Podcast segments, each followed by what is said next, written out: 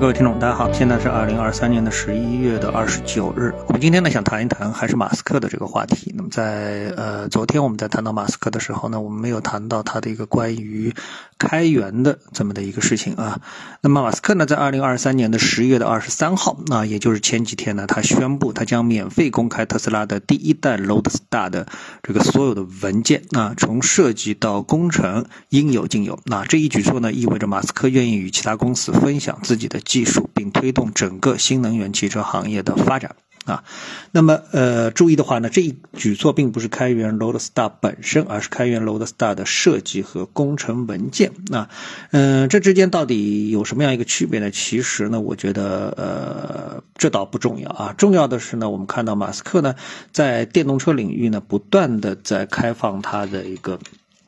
专利。啊，呃，这个呢，我觉得才是最重要的。那么，我们可以这么来想见啊，就是它这个开源对于整个汽车行业的一个影响。啊，如果说没有呃马斯克的这样的一个专利的一个开放，那我觉得啊，整个的一个电动车行业啊，不会以这么迅猛的速度发展到现在，特别是中国的电动车行业。那，嗯，因为我们知道这个整个我们不管是电动车还是汽油车啊，汽柴油车，其实这个呃都是属于一个车的一个领域。那么它呢都有它自己本身的一个既得的利益行业的壁垒啊，特别是专利。我们知道专利这东西发发明的目的就是让啊原创者呢能够保护他自己的一个收益啊。如果说呢你放弃这一块呢，其实就是放弃更大的一个经济的一个收益啊，在经济上的损失将非常的巨大。那么我们一般的理解呢都是这样的一个思路，但是马斯克呢往往呢他都是反其人啊，就是跟别人的想法啊是这个正好是背道而驰。啊，背道而驰。那么，在这个可以说啊，从这个事件上面可以充分体现出马斯克对于啊开源的这么的一个理解啊，是远远超出于常人啊，嗯。这么说吧，如果说你现在啊对这个电动车是比较有兴趣的话，那你可以呢去看一看。首先，中国有多少汽车品牌，就是电动车的这个汽车品牌。呃，就我而言，我虽然对这个行业已经算是比较开呃这个关心了，但是呢，我还是发现经常会有一些我不知道的品牌突然之间就出现我在面前，并且告诉我，哎，这车卖的非常好啊。那么从它的这个不论是说形态还是各方面，那么有的时候呢，我们去逛大商场的时候啊，我们会发现，在这些 shopping mall 里面呢，现在越来越多的啊这个电动车啊，在里面就是呃放它的一个展厅。啊，放了个展厅，放了展厅之后呢，那么你就会去看一看这些车，哎，它到底怎么样啊？那么你会发现啊，这个有一种感觉啊，就是我们过去啊，自己对那个奔驰也好，宝马也好，奥迪也好啊，其他的品牌的这个车也好，多多少少也多少有点理解啊，觉得这些豪华车他们达到这样的一个内饰的高度，然后他们的机械性能啊，都是让人非常的一个钦佩啊。那么现在更让更让人钦佩的是什么呢？哎，就是我们国内的这些电动车，呃，企业啊，在短短的几年的时间里面啊，我觉得它的这个技术能力已经是达到了呃这些所谓百年车企啊能够达到的高度。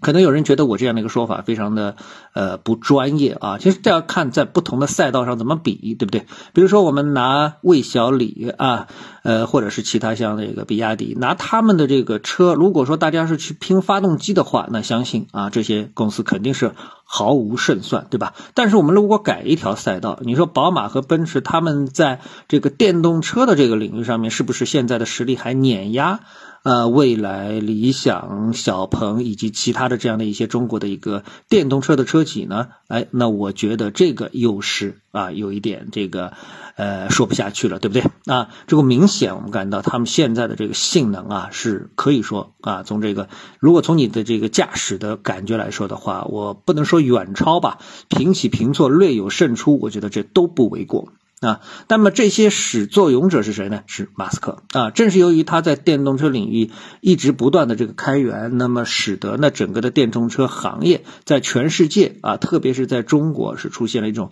突飞猛进的这个局势啊。而像宝马啊、奔驰啊，呃，很早的就没有意识到这样的一个危机，那么所以呢，在花大量的时间呢，还在深度的耕耘它的这个传统的汽车的呃发动机的这样一个汽车的一个领域啊，那进。尽管现在我们说他们还没有完败啊，但是呢，他们已经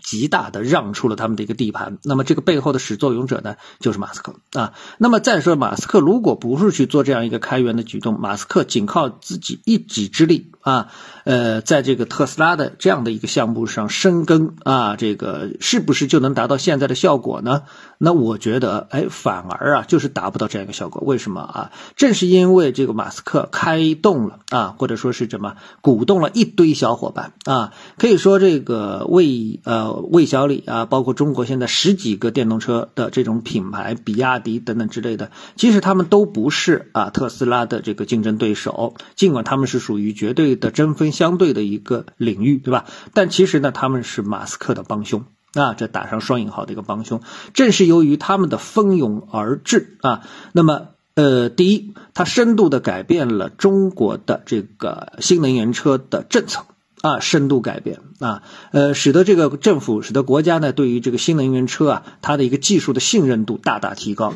政策的开放度大大提高，政策的支持度大大开这个提高，对吧？啊，所以的这个，比如说车牌的免费的这个车牌，那你可能很难想象，像这个上海啊、北京啊，能够在这个新能源车的这个车牌上做如此的一个放开，对吧？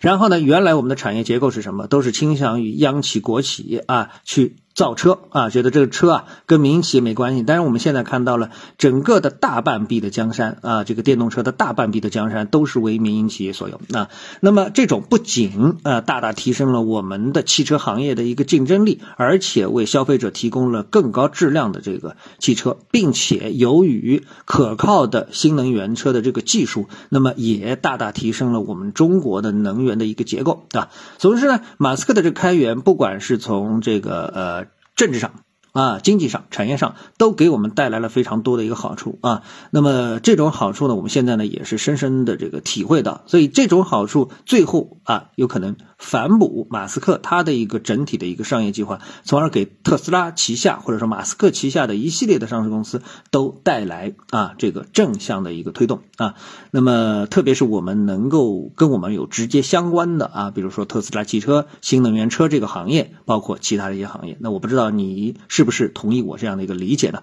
好，谢谢各位的收听，我们下次的节目时间再见。